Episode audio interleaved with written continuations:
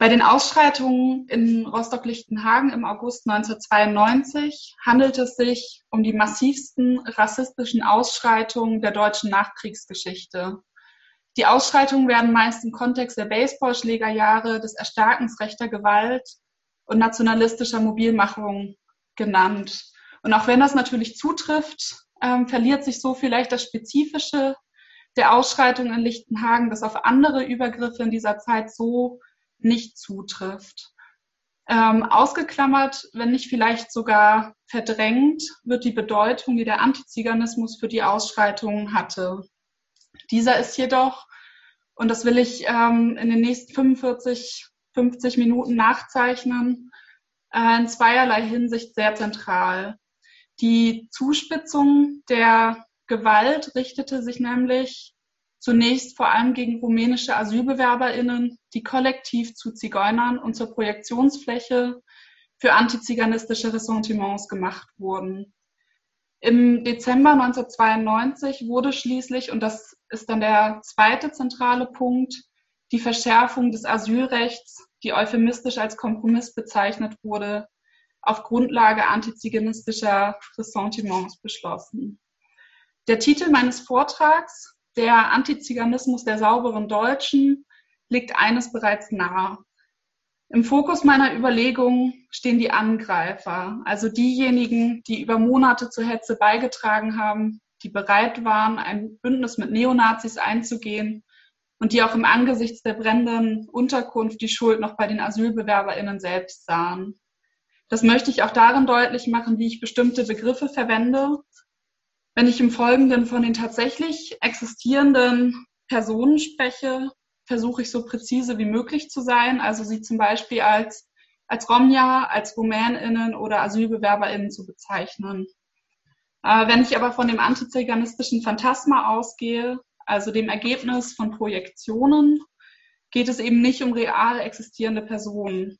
Und deshalb spreche ich dann dort, um zwischen Realität und Wahnvorstellung zu unterscheiden, von dem, wozu sie gemacht wurden, nämlich von äh, in Anführungszeichen Zigeunern.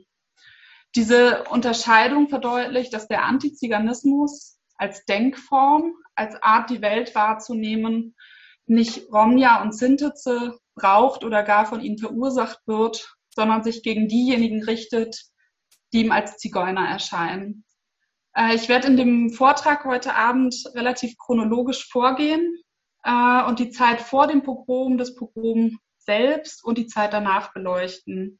Dabei werde ich dann immer wieder einordnen, wie ich die Geschehnisse in Lichtenhagen deuten würde. Und am Ende ähm, möchte ich dann noch auf die Kontinuitäten des Antiziganismus eingehen und damit dann auch in die Diskussion überleiten. 1990 stimmten die neuen Bundesländer mit dem Beitritt der DDR zur BRD, auch dem, ähm, dem Asylverfahrensgesetz und damit verbunden auch der Schaffung von Erstaufnahmeeinrichtungen zu. Im Dezember wurde daher die ZAST, die zentrale Aufnahmestelle für Asylbewerber im Rostocker Stadtteil Lichtenhagen eröffnet. Die Ankunft der Schutzsuchenden, insbesondere derer, die aus Rumänien ankamen, wurde in den Folgemonaten fast täglich kommentiert und war juristisch zum Besten gegeben. Die Medien, allen voran die Lokalzeitungen, druckten all dies bereitwillig ab. Von Anfang an meinte man alles über die Ankommenden und ihr angebliches So-Sein zu wissen. Während Zeitungen und AnwohnerInnen über andere migrantische Gruppen, also zum Beispiel die vietnamesischen VertragsarbeiterInnen, die bosnischen Bürgerkriegsflüchtlinge oder jüdische Kontingentflüchtlinge aus der Sowjetunion, Während sie über die oftmals Positives zu berichten hatten, häuften sich die Gerüchte über die vermeintlich illegale Einwanderung rumänischer AsylbewerberInnen und über Schlepperbanden, die diese vermeintlich mit LKWs direkt vor der Zast ablüden. Flankiert wurden vermeintliche äh, AugenzeugInnenberichte von politischen Entscheidungen. Na, und jetzt sollte die Folie ja, von politischen Entscheidungen.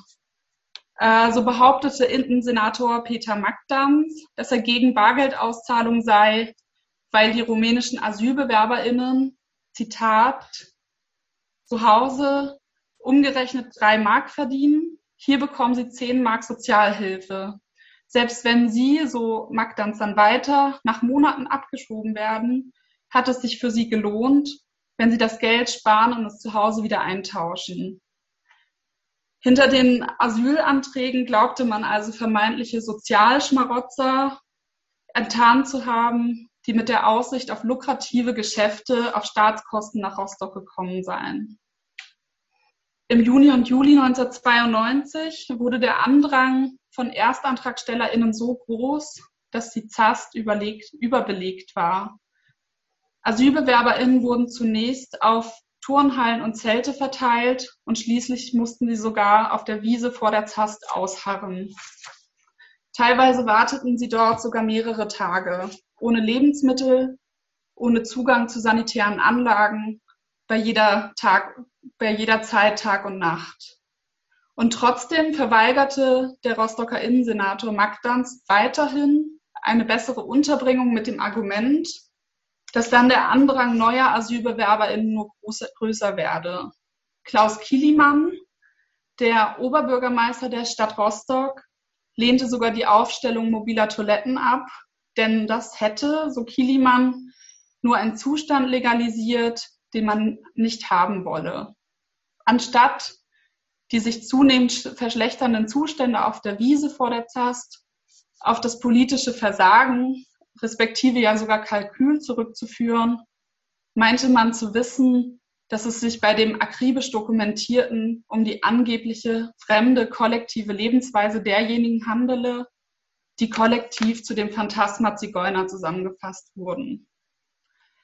AnwohnerInnen berichteten, dass, und äh, ich fasse einen Artikel zusammen, die Grünanlagen durch diverse Abfälle, Decken, Matratzen und ähnliches verschmutzt seien und die Gehölze in der Nähe des Heimes, die den Wäscheplatz umgeben, von den AsylbewerberInnen dazu benutzt würden, ihre Notdurft zu verrichten. Eine Anwohnerin schließt, Zitat, wir leben seit Monaten unter schlimmen hygienischen Bedingungen und eigentlich offenbart sie genau damit ihren eklatanten Mangel an Empathie für diejenigen, die dort auf der Wiese ausharren mussten. In weiteren Beiträgen wird dieses Ausharren, also dieses Warten, als faules Herumlungern beschrieben, als eine Form der Nichtarbeit. Das meinte auch ein 13-Jähriger gegenüber den norddeutschen neuesten Nachrichten. Zitat, wie die Ausländer hier rumgammeln, ist totaler Mist. Die Politiker sollten unbedingt mal herkommen und sich das ansehen. Doch ihnen wurde eben nicht nur vorgeworfen, in Faulheit und Nichtstun auf Staatskosten zu zerfließen, sondern gleichzeitig die ehrlich Arbeitenden auszurauben. So behauptete der Leiter eines Supermarktes neben der Zast, dass es durchweg Rumänen seien, die vor allem Schnaps und abgepackte Wurst mitgehen ließen. Auch in Weitendorf, auch in Weitendorf würden sich, so die norddeutschen neuesten Nachrichten, im Juli 92 die Diebstähle häufen. Mal ist es die Wäsche von der Leine, mal sind es Früchte aus dem Garten, mal ist es ein Portemonnaie. Doch nicht immer bliebe es bei kleinerer Beute, so behauptete ein Rentner gegenüber den norddeutschen Nachrichten, dass zentnerweise Obst und Gemüse aus den Gärten geklaut würde und, so der Mann weiter, selbst die Hühner werden vor unseren Augen weggefangen. Zusätzlich beinhalten die Projektionen die Vorstellung eines unzivilisierten und gänzlich destruktiven Verhaltens. Frauen würden belästigt und könnten sich nicht einmal mehr alleine auf die Straße trauen. Und auch nicht nur auf der Wiese und an öffentlichen Plätzen sei es zu Problemen gekommen, auch in der ZAST sei destruktives Verhalten an der Tagesordnung. So behauptete der Ausländerbeauftragte des Landes, Winfried Rusch, dass jeden Monat 25 bis 50 Türen ersetzt werden müssten. Dieses, so Rusch, äh, diese seien eingetreten worden, um in leerstehende Wohnungen innerhalb des Heimes zu gelangen. Die Wohnungen in der Zast würden dem technischen Leiter der Einrichtung zufolge oft verwüstet zurückgelassen. Der Schaden geht in die Tausende, alles, was glänzt, wird grundsätzlich abgebaut.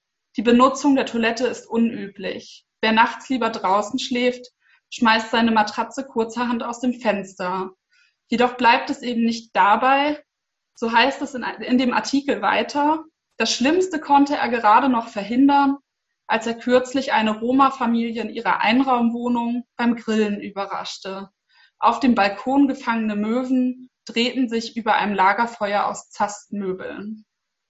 Also gerade bei dem letzten Beispiel, also bei diesem Artikel Möwengrillen in einer Einraumwohnung, ist es mehr als offensichtlich, aber auch bei allen anderen Vorstellungen, die ich beschrieben habe, dass es sich natürlich um Projektionen handelt.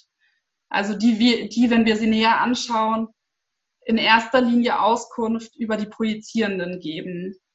Das fügt sich in Rostock-Lichtenhagen zu einem Bild zusammen, das völlig losgelöst von den äußeren Umständen die antiziganistische Vorstellung einer vermeintlichen zigeunerischen Lebensart, eines essentiellen So-Seins ergibt. Die Vorstellung, die von AnwohnerInnen, Medien und Politik bis zu den Ausschreitungen im August 1992 kontinuierlich gefüttert und fortgeschrieben wurde, umfasste das Hausen in Dreck, Müll und Unordnung, aggressive Belästigen von Frauen, das freie Defekieren in Hauseingängen und das faule Herumlungern, Betteln und Nichtarbeiten als Charaktereigenschaft. Sie erschafft das Phantasma derer, die aus der puren Lust an der Zerstörung Asylbewerberinnenunterkünfte verwüsten die in Banden durch die Dörfer ziehen, mitnehmen, was sie kriegen können, betrügen, stehlen und eine Spur der Zerstörung hinterlassen. Und für dieses Bild, also diese Projektionen, lieferten die Lokalmedien stetig neue Berichte und Erzählungen, die die LeserInnen wiederum bereitwillig aufnahmen. Die AsylbewerberInnen blieben keinen Moment unbeobachtet. Während ihr Verhalten auf der Wiese vor der Zast genauestens von AnwohnerInnen inspiziert und in Zeitungen mitgeteilt wurde, wurden die LeserInnen wiederum durch die Presse auch über das angebliche Verhalten innerhalb der Privaträume in der ZAST informiert. Den Berichten zufolge, die den Weg seit der deutschen Einheit pflasterten, gab es nichts mehr, was vor den Zigeunern sicher war. Weder die eigene Nachbarschaft noch die deutschen Grenzen, weder der eigene Geldbeutel noch die Staatskasse, Weder der Rückzug ins Wochenendhaus noch der Weg zur Arbeit und schon gar nicht die bürgerliche Ordnung der Gemeinschaft. Ich glaube, dass ich mit, äh, mit diesen Einblicken in die Berichterstattung, also in Leserinnenbriefe, in Äußerungen von AnwohnerInnen und die Artikel der LokaljournalistInnen ganz gut zeigen konnte, wie zentral Antiziganismus in der Berichterstattung vor dem Pogrom in Rostock-Lichtenhagen war. Ähm, dieses Phantasma, das ich hier beschrieben habe, erfüllt aus meiner Sicht zwei für die deutsche beziehungsweise für die ostdeutsche Gesellschaft der frühen 90er Jahre zentrale Funktionen. Es dient erstens äh, der Abwehr eigener verdrängter Sehnsüchte und beinhaltet zweitens bereits die Sanktionsdrohung, was denen passiert, die sich doch gehen lassen. Ich will beides ähm, jetzt im Folgenden ausführen. Antiziganismus muss als ein janusköpfiges Phänomen verstanden werden, also ein Phänomen, dem Verachtung und Romantisierung gleichermaßen inhärent sind. Während die romantische Vorstellung an Vaterlands- und herrenlose Freiheit erinnert, die das moderne Subjekt jedoch verdrängen musste, stehen ihr die Gerüchte über Kriminalität, über Dreck, über freies Defekieren, zumindest auf den ersten Blick diametral gegenüber. In Lichtenhagen wird denen, die kollektiv zu diesem Phantasma zusammengefasst werden, eine archaische Lebensweise zugeschrieben. In dieser Vorstellung scheinen sie keine Nation zu kennen und organisieren sich stattdessen im Familienverband. Sie unterlaufen die feste Ordnung von Eigentum und Tausch, indem sie als Bettlerinnen und Diebinnen imaginiert werden und sie irritieren die patriarchal-binäre Geschlechterordnung. Zu TrägerInnen dieser Eigenschaften gemacht, unterlaufen sie die Regeln der bürgerlichen Gesellschaft und erinnern an etwas Vergangenes, das das moderne Subjekt verdrängen musste. Sie erinnern an eine Zeit ohne Disziplin Selbstdisziplinierung. Das wird in Lichtenhagen aber keineswegs mit Romantisierung oder Faszination belegt. Stattdessen schlagen Ekel und Verachtung, wie ich glaube ich auch mit den äh, kurzen Zitaten am Anfang ganz gut zeigen konnte, aus den Berichten deutlich entgegen. Die Fixiertheit auf Kot und auf die Lust am Defekieren, die die LichtenhägerInnen penibel beschreiben, gibt Aufschluss über die Regression der Antiziganisten auf die analsadistische Stufe, die auch schon Joachim Brun 1994 mit Blick auf Rostock-Lichtenhagen beschrieben hat. Äh, den analen Charakter beschreibt Freud damit, dass der frühkindliche Lustgewinn am Ausstoßen und Zurückhalten durch die Vermittlung gesellschaftlicher Normen von Sauberkeit und Reinlichkeit reguliert und unterdrückt wird. Die Persönlichkeit des analen Charakters entsteht als Ergebnis einer rigiden Sauberkeitserziehung. Dieser Persönlichkeit weist er Ordnung, Sparsamkeit und Sauberkeit zu, also diejenigen Charaktereigenschaften, die nicht nur als preußische Tugenden gelten, sondern die, so Joachim Brun, gemeinhin als Antwort auf die Terrorfrage, was ist Deutsch, genannt werden. Das sind auch genau die Merkmale, denen die Vorstellungen des vermeintlich Zigeunerischen diametral gegenüberstehen. Also der deutschen Ordnung stehen Dreck, Unordnung und Chaos gegenüber, der Sparsamkeit, des von der Hand in den Mund leben und dem Fleiß, Faulheit, Herumlungern und Nichtarbeit. Mit Abscheu und Ekel wird die Sehnsucht nach der Erfüllung des Lustprinzips, nach Heimats- und herrenloser Freiheit bis in die Unkenntlichmachung verdrängt. Die Identifizierung mit den gesellschaftlichen Zwängen und den gesellschaftlich anerkannten Charaktereigenschaften des analen Charakters tritt an ihre Stelle. Das eigentlich Ersehnte wird zum Verpönten und voller Abscheu bekämpft. In dem vermeintlichen So-Sein der imaginierten Zigeuner halt die unträgliche Lockung des Grenzübertritts aus dem einengenden Netz der Zivilisation wieder. Die romantisierende und leidende Seite des Ressentiments kommt dabei aber nahezu gar nicht mehr zum Vorschein. Im Klagen einer Hinrichshägerin, also wo dann die Zast im September 92 hin umzog, also nach Hinrichshagen, äh, im Klagen einer Hinrichshägerin dass die ganze Familie kein Auge zubekäme, wenn, Zitat, äh, die Zigeuner hier ihre nächtlichen Feten am Lagerfeuer abziehen, klingt der Neid auf Nichtarbeit, Kommunitarismus und Lagerfeuerromantik zwar durch, wird aber gleich im direkt anschließenden Satz äh, des Artikels wieder auf den Boden der Tatsachen geholt. Müll wird, würde auf den Grünflächen hinterlassen und Notdurft im Siedlungsgelände verrichtet. Also von Neid ist hier gar nichts mehr zu spüren. Übrig bleiben hier nur noch Ekel, Verachtung und die in verurteilenden Voyeurismus sublimierte Lust am Dreck, Fäkalien und Gestank.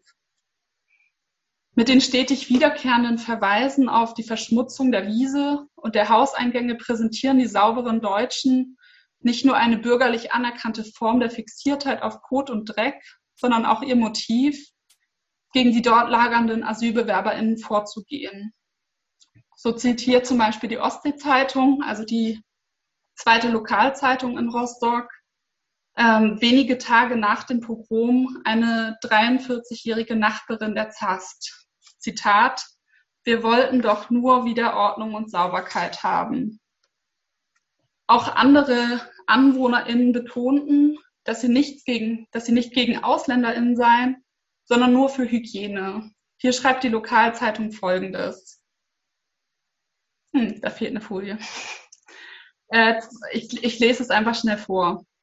52 Familien wohnen in der Nummer 17 der Mecklenburger Allee. Sie mussten monatelang damit leben, dass ihr Haus, ihre Kellernischen, sie selbst von Roma belagert wurden.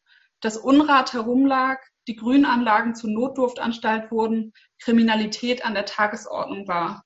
Nur dagegen wollten wir den friedlichen Protest. Seit Jahren schon leben wir doch mit Ausländern als Nachbarn zusammen.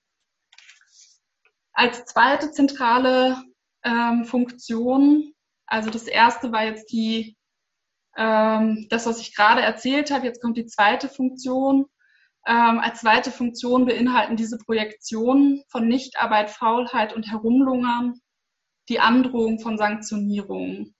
Denn neben der romantischen Erinnerung an die gute alte Zeit sind die sauberen Deutschen beim Anblick der Heimat und Besitzlosigkeit vor allem mit ihren eigenen Ängsten, schlicht und ergreifend mit Abstiegsängsten konfrontiert. Die Wertkritikerin Roswitha Scholz formuliert es wie folgt. Man möchte auf gar keinen Fall wie die Zigeuner sein, das Schreckgespenst, der Albtraum aller bürgerlich-kapitalistischen Subjektivität schlechthin. Während die nicht arbeitenden Zigeuner potenziell an die Möglichkeit erinnern, der Zurichtung des Subjekts zur wahre Arbeitskraft entgehen zu können, beinhaltet das Bild der bettelnden Kinder den moralischen Zeigefinger. Wer sich gehen lässt, wer sich nicht diszipliniert und nicht arbeitet, endet genau dort, um Kleingeld bettelnd am Straßenrand. In diesem Sinne würde ich auch die Beschwerde eines lichten Helgers verstehen, der den Anblick bettelnder Kinder auf dem morgendlichen Weg zur Arbeit nicht mehr ertragen könne. Dieser ganze Topos ist natürlich besonders im Angesicht der, des Beitritts der DDR zur BRD und der Arbeitslosigkeit in neuen Bundesländern hochgradig relevant.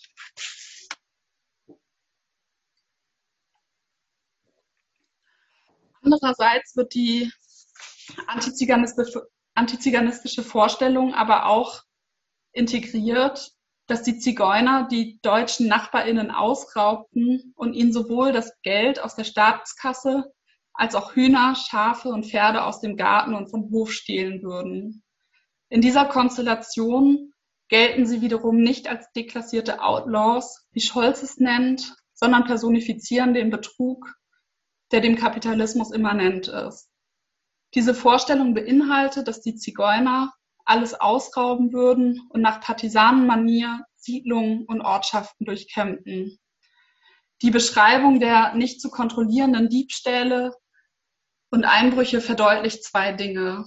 Einmal offenbart diese Darstellung, dass sich eigentlich niemand vor dem Verlust des Privateigentums sicher fühlen kann. Alle sind potenzielle Opfer dieses Betrugs. Auch hier droht die Möglichkeit des Abstiegs, wird aber nicht äh, wie eben vorher bei den Bettelnden ähm, auf die vermeintlichen Zigeuner projiziert, sondern am eigenen Leib spürbar. Es ist natürlich fraglich, ob tatsächlich, wie in den Lokalzeitungen behauptet wurde, nahezu jeder Haushalt ausgeraubt, nahezu jedes Auto aufgebrochen wurde oder ob wohl eher Fantasie und Realität miteinander verschwimmen. Wahrscheinlicher ist es, dass die Angst die Menschen angesichts einiger Diebstähle umtrieb, dass auch sie potenziell ausgeraubt werden könnten. Die Wut auf das nicht eingehaltene Glücksversprechen des Kapitalismus und das beständige Gefühl, betrogen worden zu sein, richtet sich nicht gegen die abstrakten gesellschaftlichen Zwänge. Stattdessen rücken die vermeintlichen Zigeuner, in denen der Betrug personifiziert wird, in den Fokus. Ihnen, und es wäre dann der zweite Aspekt in ihnen, und das wäre der zweite Aspekt, spiegelt sich also hier der Betrug durch den Kapitalismus wieder. Während das arbeitsame Subjekt mit strenger Selbstdisziplin täglich zur Arbeit geht, kann es dennoch keine Sicherheit für es geben. In diesem Phantasma vereinigen sich zwei widersprüchliche Ressentiments. Sie werden beschuldigt, zum einen den Deutschen vermeintlich alles wegzunehmen und dennoch bettelarm zu sein. Gemein ist beiden Seiten ähm, jedoch eines. Sie versetzen die, die AnwohnerInnen in Angst und Schrecken. Beides, also sowohl äh, die Verdrängung durch Ekel und Verachtung, was ich erst geschildert hatte, als auch die Disziplinierung angesichts der drohenden Sanktionen, münden in einem inneren Drängen. Während es im Juni 1992 noch hieß, dass das Gebäude der ZAST belagert würde, hieß es wenige Wochen später schon, dass Roma die Freiflächen um das Haus der zentralen Aufnahmestelle belagern. Wenige Tage nach den Ausschreitungen heißt es plötzlich, dass sogar die AnwohnerInnen selbst von Roma belagert worden seien. Innerhalb weniger Monate entstand also ein Gefühl des Bedrängtseins und einer massiven Anspannung. Entsprechend äußerte sich auch Innensenator Magdams, den ich vorher schon mal zitiert hatte, im Juni 1992 in Bezug auf den geplanten Umzug der ZAST, äh, der am 1. September stattfinden sollte. Magdans sagte, er könne nur hoffen, dass sich bis dahin nicht der soziale Sprengstoff entlade. Was diese Explosivität dieser Situation verursache, wurde im selben Artikel der Norddeutschen Neuesten Nachrichten bereits eingangs eindrücklich beschrieben. Äh, ich zitiere. Wenn Gisela Friedrich morgens aus dem Fenster ihrer Wohnung in der Mecklenburger Allee 17 guckt, bietet sich ihr seit einem Monat das immer gleiche Bild. Die große Wiese gleicht einem Heerlager. Asylbewerber schlafen in provisorischen Zelten oder in Decken gehüllt. Der Zustand unseres Hauses und der Grünanlage ist langsam beunruhigend, beschwert sich die junge Frau. Also besonders diese Beschreibung und die Verwendung des Begriffes des Heerlagers zeigen, die LichtenhegerInnen fühlen sich zu diesem Zeitpunkt schon in einem Kriegszustand und belagert von einem scheinbar übermächtigen Feind. Mit der Äußerung, nur hoffen zu können, dass sich der soziale Sprengstoff nicht entlade, legte Magdans nicht nur Zeugnis über den politischen Unwillen ab zu intervenieren und die Situation zu ändern, sondern lieferte unwillentlich auch ein Stichwort für die sozialpsychologische Betrachtung.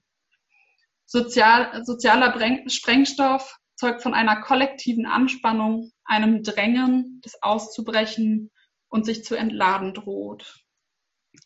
Immer wieder richteten die Lichtenhäger AnwohnerInnen Forderungen an die Politik und brachten ihren Unmut darüber, dass die Politik nicht für Ordnung sorge, was auch immer Ordnung an der Stelle heißen soll, zum Ausdruck. Bereits im Oktober 91 betonte der Autor eines Leserbriefs, dass den Brand in Lichtenhagen einzig die Verantwortlichen in Bonn gelegt hätten. Ähnlich verhielt es sich mit den politisch Verantwortlichen. Oberbürger, Oberbürgermeister Kilimann verkündete, er habe den Innenminister gemacht. Minister Kuber wiederum verwies achselzuckend auf höhere Gewalt, nämlich die Bonner Gesetzgebung. Denn dieser, und da waren sich aber auch alle einig, war man ohnmächtig unterworfen. Die Bonner Gesetze machten überhaupt erst den, so Kupfer weiter, ungewollten, ungezügelten und unbeherrschbaren Asylbewerberstrom möglich. Peter Magdans, den ich jetzt auch äh, schon mehrfach zitiert habe, sagte noch am Abend vor dem Pogrom, dass er nur hoffe, dass, Zitat, die Herren in Bonn bald aus ihrer Sommerpause aufwachen. Einig war sich ein Großteil der deutschen Politik darin, dass eine Änderung des Asylgesetzes die alternativlose Antwort nicht nur auf die vermeintliche vermeintlich unkontrollierbare Einwanderung, sondern auch auf die rassistischen Angriffe war, die mittlerweile überall in der Bundesrepublik Migrantinnen das Leben zur Hölle machte. Im Juli 1992 fragte der Autor eines Leserbriefs empört, wie zugelassen werden könnte, dass illegal Quartier in einer Wohngegend bezogen werden könne womit er die Abwesenheit von Ordnung und Ruhe in direkten Zusammenhang mit der vermeintlichen Untätigkeit der PolitikerInnen brachte. Der Zorn der Deutschen richtete sich nicht nur gegen die AsylbewerberInnen, die man um jeden Preis wieder abschieben wollte, sondern genauso gegen die angeblich antideutsche Regierung, die den vermeintlich unkontrollierbaren Zustrom überhaupt erst möglich gemacht hätte. Und genau darin, dass sich die Ausschreitungen trotz des beständigen Ärgerns über die Untätigkeit der Regierenden dennoch nicht gegen sie, sondern gegen die AsylbewerberInnen richtete, zeigt sich der Konformismus des autoritären Charakters. Unbewusst beschreibt ein Journalist genau das, indem er in einem Artikel schreibt, Zitat, die Volksseele kocht über, weil niemand glaubhaft gegen die wachsenden Schmutz- und Lärmbelästigungen durch das Asylantenheim einen Ausweg suchte. Genau dieser Konformismus zeichnet den autoritären Charakter aus. In der konformistischen Revolte kommen nun verschiedene Faktoren zusammen. Die zunehmend abstrakt wirkende kapitalistische Vergesellschaftung verunmöglicht es dem ich-schwachen autoritären Subjekt, die Ursachen seines Leidensdrucks einzuordnen und die aus diesem resultierenden Aggressionen tatsächlich gegen die abstrakte Herrschaft zu richten. Diese Aggression kann das Subjekt aber auch nicht gegen die Obrigkeiten entladen, weil es dieser in einer Ambivalenz von Liebe und Hass verbunden ist. Aus diesem Unvermögen, die Herrschenden anzugreifen, sucht das autoritäre Subjekt nach der Möglichkeit einer herrschaftskonformen Sublimierung, also der Entladung seiner Aggression gegen Schwächere.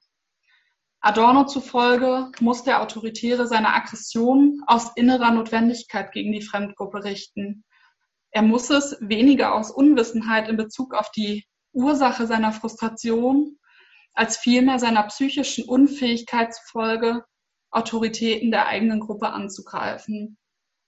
Um also dann beiden Bedürfnissen nachzugehen, also sowohl Gewalt und Zerstörung auf der einen Seite und dem Respekt vor den Herrschenden auf der anderen Seite werden die Aggressionen, die eigentlich den Herrschenden gelten, mit deren Einverständnis, also herrschaftskonform, gegen Schwächere gerichtet. Dieses Einverständnis muss keineswegs in Form eines Befehls gegeben werden. Es genügt die Antizipation der Zustimmung. Die Rebellierenden glauben während der konformistischen Revolte im Sinne der Herrschenden zu handeln. Während die LichtenhägerInnen über Monate hinweg auf verschiedensten Wegen Forderungen an die Politik stellten, versicherten sowohl Kommunal- und Landes-, aber teils sogar BundespolitikerInnen ihre grundsätzliche Sympathie und ihr Verständnis, verwiesen jedoch auch immer wieder darauf, dass ihnen durch das Gesetz die Hände gebunden seien und sie diesem ohnmächtig gegenüberstünden. Das Gesetz sei es, das den unbegrenzten Zuzug von AsylbewerberInnen ermögliche. Stoiber, damals Innenminister Bayerns, sprach sogar davon, dass aufgrund der hohen Anzahl an Asylanträgen der Staatsnotstand drohe, weil, so Stoiber, wir jetzt an einem Punkt angekommen seien, bei dem wir an den über 90 Prozent Missbrauchsfällen in Asylsachen ersticken. Also sowohl mit, mit dem Verweis auf den drohenden Staatsnotstand als auch mit der metaphorischen Beschreibung dieses Erstickens offenbart sich hier ein wichtiges Detail. Ausgerechnet in der Anwendung des geltenden Asylrechts glaubte man die Ursache für das Fehlen der staatlichen Ordnung festgemacht zu haben. Also das Gesetz selbst treibe den Staat förmlich in den Notstand. In dieser Wahrnehmung waren sich viele PolitikerInnen und autoritäre BürgerInnen einig. In diesem Sinne wurde auch das Lager auf der Wiese vor der Zast in Lichtenhagen samt der dort Wartenden von einem Mieter im Juni 92 als Auswirkungen der nicht zu Ende gedachten Asylpolitik bezeichnet. Äh, in einem Artikel kam zudem ein Handwerker aus dem Sonnenblumenhaus, also aus der Zast in der Mecklenburger Allee zu Wort dessen Urteil ähnlich ausfiel. Er sagte, das ist Geschäftsschädigung, was hier von der Kommune geduldet wird. Das Asylrecht wurde Äußerungen wie dieser zufolge nicht nur abgelehnt, man ging davon aus, dass es sich gegen die Be Bevölkerung richtete und dieser sogar schadete. Wenn nun also Forderungen an die Politik gestellt wurden, die Ordnung wiederherzustellen, dann bezogen sich diese meist auf, eine, auf die Abschaffung oder zumindest auf die Verschärfung des Asylrechts und darauf, dass die Politik endlich im Sinne der eigenen Bevölkerung handeln solle. Man wollte sich also von der vermeintlich zigeunerischen Gesetzlosigkeit, die man sich zusammen fantasierte, und dem Gesetz auf der anderen Seite befreien. Und genau so kam es dann auch. Am Dienstag, den 18. August 1992, ging schließlich ein anonymer Anruf bei den norddeutschen neuesten Nachrichten ein. Der Anrufer drohte, dass, wenn die Stadt es nicht machen würde, in der Nacht vom Sonnabend zum Sonntag in Lichtenhagen für Ordnung gesorgt werde. Und die Lokalzeitung hatte nichts Besseres zu tun, als diesen Anruf im Wortlaut wiederzugeben und in den Folgetagen denjenigen Raum zu geben, die bereits planten, bei den angekündigten Angriffen dabei zu sein. Noch am Tag vor dem Pogrom kamen drei Männer zu Wort, die zunächst beteuerten, dass sie, Zitat, mit den Fidschis gut leben könnten, aber dabei sein wollten, wenn, Zitat, die rumänischen Roma aufgeklatscht werden sollten. Innensenator Magdans teilte am selben Tag mit, dass es keinerlei verdichtete Hinweise gäbe, dass es zur Auseinandersetzung kommen könnte.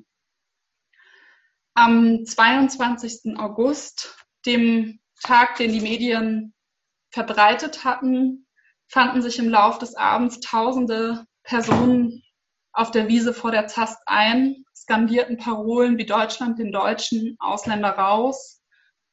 Die Polizei erschien in Unterzahl und nahezu ohne Ausrüstung, was von den Autoritären als eine Art Freifahrtschein verstanden werden konnte, dass die Obrigkeiten ihre Angriffen auch gar nicht tatsächlich etwas entgegensetzen wollten. Am zweiten Tag des Pogroms versammelten sich ein noch größerer Mob. Die 500 Angreifer, die mit Brandsätzen und anderen Wurfgeschossen auf die Zast zielten, konnten sich immer wieder in die Reihen der 2000 Schaulustigen und Anfeuernden zurückziehen. Imbissbuden nutzten die Chance und versorgten die Menge mit Bratwurst und Bier. Am zweiten Tag drangen die Angreifer bereits bis in den sechsten Stock des benachbarten Wohnheims der vietnamesischen VertragsarbeiterInnen vor. Am dritten Tag wurde die Zast mittags geräumt, die BewohnerInnen wurden auf umliegende Heime verteilt. Die vietnamesischen NachbarInnen galten als nicht gefährdet, obwohl am Tag vorher die Angreifer bis in den sechsten Stock gekommen waren. Abends legten die Angreifer unter den Anfeuerungen der ZuschauerInnen Feuer in der Zast und hinderten die Feuerwehr an den Löscharbeiten. Mehr als 100 VietnamesInnen, ein Kamerateam und einige antifaschistische UnterstützerInnen hatten sich dort versteckt und sie konnten gerade noch so über das Dach in ein Nachbarhaus flüchten und entkamen dem Feuertod nur knapp. Fast unbekannt ist die Tatsache, dass die Ausschreitungen nicht mit dem Brand endeten, sondern sich am Folgetag erneut Nazis und ihre UnterstützerInnen in Lichtenhagen versammelten, durch den Stadtteil zogen, Autos anzündeten und sich Straßenkämpfe mit der Polizei lieferten. Nun brach, brach jedoch die Unterstützung aus der Nachbarinnenschaft ab. Denn diejenigen, die am Tag zuvor noch euphorisch zu den Angriffen auf die Vietnamesinnen und Asylbewerberinnen geklatscht hatten, reagierten jetzt pikiert. Eine Anwohnerin meinte, Zitat, jetzt reicht es langsam, nun geht es schon gegen die eigene Bevölkerung. Und während die Vietnamesinnen im Anschluss an die Ausschreitungen in Turnhallen untergebracht wurden, bot die kommunale Wohnungsgesellschaft Viro ihren MieterInnen in Lichtenhagen Mietnachlässe, um sie, so die Viro, für die erlittenen Strapazen der vergangenen Tage und Nächte ein wenig zu entschädigen. Eine Frage, die sich äh, aus meiner Sicht unbedingt stellt, ist folgende. Über Monate richteten sich Gerüchte, Ressentiments und Drohungen explizit gegen diejenigen, die zu Zigeunern gemacht wurden. Genau diese Menschen wurden mit eindeutigen Eigenschaften belegt, Ihre Asylanträge galten als Betrugsversuche. Vom Staat wurden Maßnahmen eingefordert, die sich explizit gegen Rumäninnen und die ihnen zugeschriebenen Eigenschaften richteten. Die Berichte über andere nicht-deutsche Gruppen hingegen, vor allem über die vietnamesischen Vertragsarbeiterinnen, unterschieden sich in jeglicher Hinsicht von den antiziganistischen Gerüchten und Ressentiments. Daraus entsteht für mich die Frage, wie es also sein kann, dass sich die Angriffe während des Pogroms trotzdem plötzlich genauso gegen die vietnamesischen BewohnerInnen des benachbarten Hauses gerichtet haben. In den Monaten vor dem Pogrom wurden, wurde die Einwanderung der zu Zigeunern gemachten als Gefahr für die deutsche Nation verstanden. Sie wurden mit Eigenschaften identifiziert, die sie als geeignete Negativfolie zu den sauberen Deutschen anboten und die die Angriffe auf sie als Notwehr und Selbstverteidigung erscheinen ließen. Entscheidend für das Umschlagen scheint die Vorstellung zu sein, mit dem Pogrom die Politik zur Wiederherstellung der Ordnung zu zwingen. Also genau das, was die konformistischen Rebellen einfordern wollten.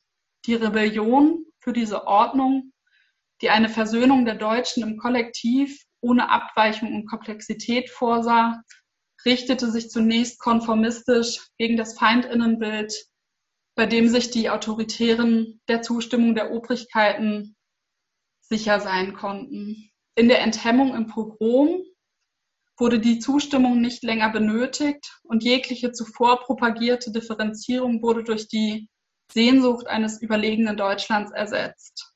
Nun gab es keine Westdeutschen und Ostdeutschen mehr, keine, keine Westdeutschen und Ostdeutschen, keine Deutschen äh, und AsylbewerberInnen, keine AsylbewerberInnen, VertragsarbeiterInnen und Zigeuner. Es gab nur noch Deutsche und Ausländer. Das antiziganistische Pogrom von Rostock-Lichtenhagen 92 bot sich als ein Initiationsritus, den die Vereinigung 1990 den Ostdeutschen nicht bieten konnte. Während sich die viele BürgerInnen der ehemaligen DDR nach dem Beitritt zur BRD in erster Linie als WendeverliererInnen sahen, konnten sich die autoritären Charaktere im Pogrom sowohl gegen die undeutsche zigeunerische Gesetzlosigkeit als auch gegen das antideutsche Gesetz behaupten und schließlich in den Ausschreitungen in Lichtenhagen mit westdeutschen Neonazis an ihrer Seite zu Deutschen werden. Nach dem Pogrom von Lichtenhagen schoben Polizei, Bundes-, Landes- und Kommunalpolitik die Verantwortung hin und her. Wichtig ist für, für den Vortrag hier aber vor allem eines. Weder die Räumung der Lichtenberger Zast noch die sich bereits abzeichnende Verschärfung des Asylrechts konnte den rassistischen Angriffen auf AsylbewerberInnen und der antiziganistischen Mobilmachung auch nur zeitweise Einhalt gebieten. Das zeigte sich schon, als die Zast nach dem Pogrom in den, in den Ortsteil äh, Hinrichshagen verlegt wurde und wenig später Außenstellen in Goldberg und anderen Orten eröffnet wurden. Wo auch immer die AsylbewerberInnen untergebracht werden sollten, bildeten sich BürgerInnenwehren. Die Lokalpresse fungierte auch hier, wie schon vor dem Pogrom, in Lichtenhagen als Sprachrohr für antiziganistische Gerüchte. Bereits am 10. September 1992, also gerade mal zwei Wochen nach den Ausschreitungen, ließ die Ostsee-Zeitung mehrere AnwohnerInnen aus Hinrichshagen zu Wort kommen, die von Diebstahl, von Belästigung, Betrug, Umsatzeinbußen und ergriffenen Schutzmaßnahmen gegen vermeintliche Zigeuner zu berichten wussten. Binnen der kurzen Zeit, die seit der Eröffnung der Zast in Hinrichshagen vergangen war, sollten ihnen zufolge bereits, Zitat, 72 Hühner, ein alter Ganter, Kaninchen, Katzen, Schafe und sogar Pferde, Fahrräder, Wäsche und 80 Prozent der Obsternte des Dorfes auf dem Schadenskonto stehen, das die Hinrichshäger den Romas aus der nahegelegenen Anlaufstelle für Asylbewerber zuschreiben. Also an dieser Stelle sei nochmal darauf verwiesen, wie beständig sich derartige Gerüchte hielten, egal wie absurd die Vorstellung war, dass Pferde und 80 Prozent der Obsternte geklaut wurden, auch ist. Die norddeutschen neuesten Nachrichten ähm, titelten hierzu wenig später ein Dorf auf der Flucht vor den Asylbewerbern und berichteten ähm, neben der genauen Beschreibung von Dreck und Kot über laute nächtliche Zigeunerfeiern am Lagerfeuer als auch über den geplanten Wegzug von zwei Dritteln der DorfbewohnerInnen. Jedes verlorene Huhn, jeder Müll, der neben dem Abfalleimer lag und jede Missernte galten als weiteres Indiz dafür, der, für die vermeintlich unzivilisierten und kriminellen Umtriebe. Als im gelben Sande ein Schafkadaver gefunden wurde im Wald, war die Dorfgemeinschaft sich sicher, dass dahinter nur die Zigeuner stecken konnten. Klaus Rettmann, der Bürgermeister der Gemeinde, drohte darauf in einem Interview sinngemäß, die Skins zu holen, wenn um das Asylbewerberheim nicht endlich Ordnung einkehre. In Goldberg, wo eine Außenstelle der ZAST eröffnet werden sollte, schritten die DorfbewohnerInnen ebenfalls zur Tat. Sie bildeten mit Unterstützung des Bürgermeisters und ihres CDU-Bundestagsabgeordneten eine Straßenblockade, mit der zehn Tage lang die Ankunft der ersten AsylbewerberInnen verhindert wurde. Hierzu kommentierte ein Journalist in den norddeutschen neuesten Nachrichten, dass nun nicht mehr der Mob, sondern brave Bürger sich gegen Asylbewerber mit Bürgerwehren schützen wollen.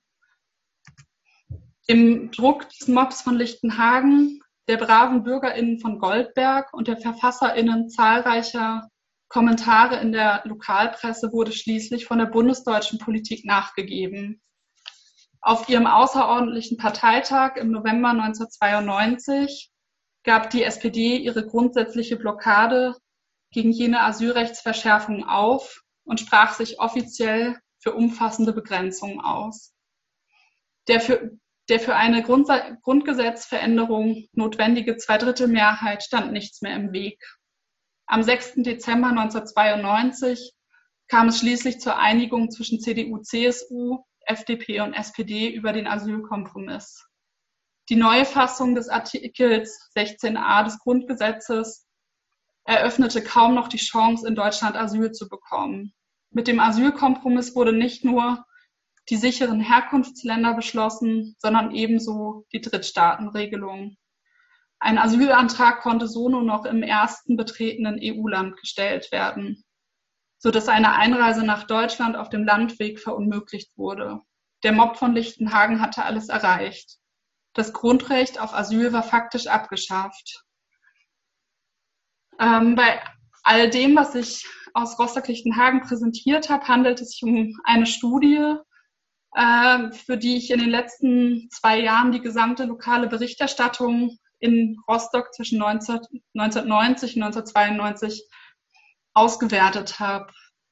Die Sinnstruktur und Wirkung des Antiziganismus haben sich seitdem nahezu gar nicht verändert. Ich will zur Verdeutlichung die ersten zwei Absätze aus einem Zeitungsartikel aus der Rheinischen Post vorlesen. Ich zitiere. Keine Ruhe am Problemhaus. Immer wieder muss die Polizei zu der Adresse in den Peschen drei bis fünf ausrücken. Am Mittwoch zum Beispiel stellte sie dort gestohlene Fahrräder sicher, während die, während die Bewohner andere Drahtesel von ihren Balkonen warfen. Derzeit soll, sollen es rund 1400 Rumänen und Bulgaren sein, die allein in der Bergheimer Wohnanlage an der Straße in den Peschen leben. Genau weiß das keiner, angeblich nicht einmal der Vermieter. Denn die Leute, die sich bekanntlich nicht anmelden müssen, kommen und gehen. Täglich, manchmal mehrmals täglich, versuchen die Wirtschaftsbetriebe den Müllbergen Herr zu werden. Die aufgestellten Container reichen trotz ihrer großen Zahl nicht aus. In den Tonnen finden sich bisweilen auch ziemlich ekliges, wie Überreste von geschlachteten Tieren. Es kursieren Gerüchte, dass ein Fernsehmechaniker, der die Hausantenne richten sollte, unversehens einigen lebenden Schafen gegenüberstand, die auf dem Hochhausdach gehalten würden. Die Bewohner danach zu fragen, ist unmöglich. Wer das verdreckte und verschmierte Treppenhaus betritt und nicht dazugehört, wird im günstigsten Fall nur beschimpft und bespuckt, im schlimmsten mit Kot beworfen. Wir essen auf dem Dach, ja, aber Tiere haben wir dann nicht, sagt ein Mann in den 30ern und flüchtet dann vor jeder Nachfrage. Er und seine Leute wollen raus aus den Schlagzeilen, aber sie liefern den Stoff dazu immer wieder aufs Neue. Also das ist nur der Beginn eines Artikels. Ähm, ich will auch gar nicht weiterlesen, weil ich glaube, dass das Geschriebene bis dahin schon ausreicht. Bei diesem Artikel handelt es sich nicht, wie man fast annehmen könnte, um einen Beitrag aus dem Jahr 1992. Der Artikel erschien in einer Reihe sehr ähnlicher Artikel im Jahr 2013 und handelte von einem sogenannten Problemhaus in Duisburg. Als Problemhaus werden in den vergangenen Jahren immer wieder Häuser bezeichnet, in denen vor allem seit der EU-Freizügigkeit äh, Rumäninnen und Bulgarinnen Wohnungen mieten ausnahmslos alles in, aus diesem Artikel, den ich gerade gelesen habe, also Kriminalität, Diebstahl, Chaos, Gesetzlosigkeit, Dreck, Kot und so weiter, ist nahezu deckungsgleich mit den Projektionen aus Lichtenhagen. Und natürlich, ähm, auch hier sind es natürlich Produkte von Projektionen, die mehr über die projizierenden Aussagen als über die Personen, die mit diesen Projektionen belegt und so gehasst werden. Dabei ist es auch völlig egal, ob man sich Artikel über diese sogenannten Problemhäuser aus Duisburg, aus Halle-Silberhöhe oder aus Berlin-Schöneberg anschaut. Die antiziganistischen Ressentiments scheinen zeitlos, genauso auch das Motiv des angeblichen Sozialschmarotzertums der Wirtschaftsflüchtlinge, der sogenannten Scheinasylanten. All das impliziert das Eindringen in die deutsche Nation, das immer auch Zerstörung, Verwüstung und eine immanente Gefahr beinhaltet. Begleitet werden die Gerüchte über die BewohnerInnen vermeintlicher Problemhäuser von einer intensiven Medienberichterstattung, die jeglichen journalistischen Standards über Bord werfend Gerüchte verbreitet, von Aufrufen anderer AnwohnerInnen an die Politik und an Behörden, endlich für Ordnung zu sorgen und von einer vollkommenen Empathielosigkeit gegenüber denen, die hier dem Mob vor die Füße geworfen werden. Die anti, äh, tiefe Verankerung antiziganistischer Phantasmen zeigt sich, ähm, und damit will ich jetzt auch zum Ende kommen, in der andauernden und unhinterfragten Imagination von Romja als Eindringlinge, deren vermeintlich kollektive Lebensart die Forderung nach einer Ausweitung von Diskriminierung legitimiere und sogar als zwingend gebotene Notwehr erscheinen lasse. Sie zeigt sich in der andauernden Kleingeistigkeit des deutschen Mobs, der sich einerseits im Deutschland-Trikot mit zum Hitlergruß erhobenen Arm vor lauter Erregung einpisst und andererseits in der Beteuerung der wieder gut gewordenen Deutschen, dass man natürlich nicht rassistisch, natürlich nicht antiziganistisch sei, aber die doch endlich mal zur Arbeit gehen sollten. Vielen Dank.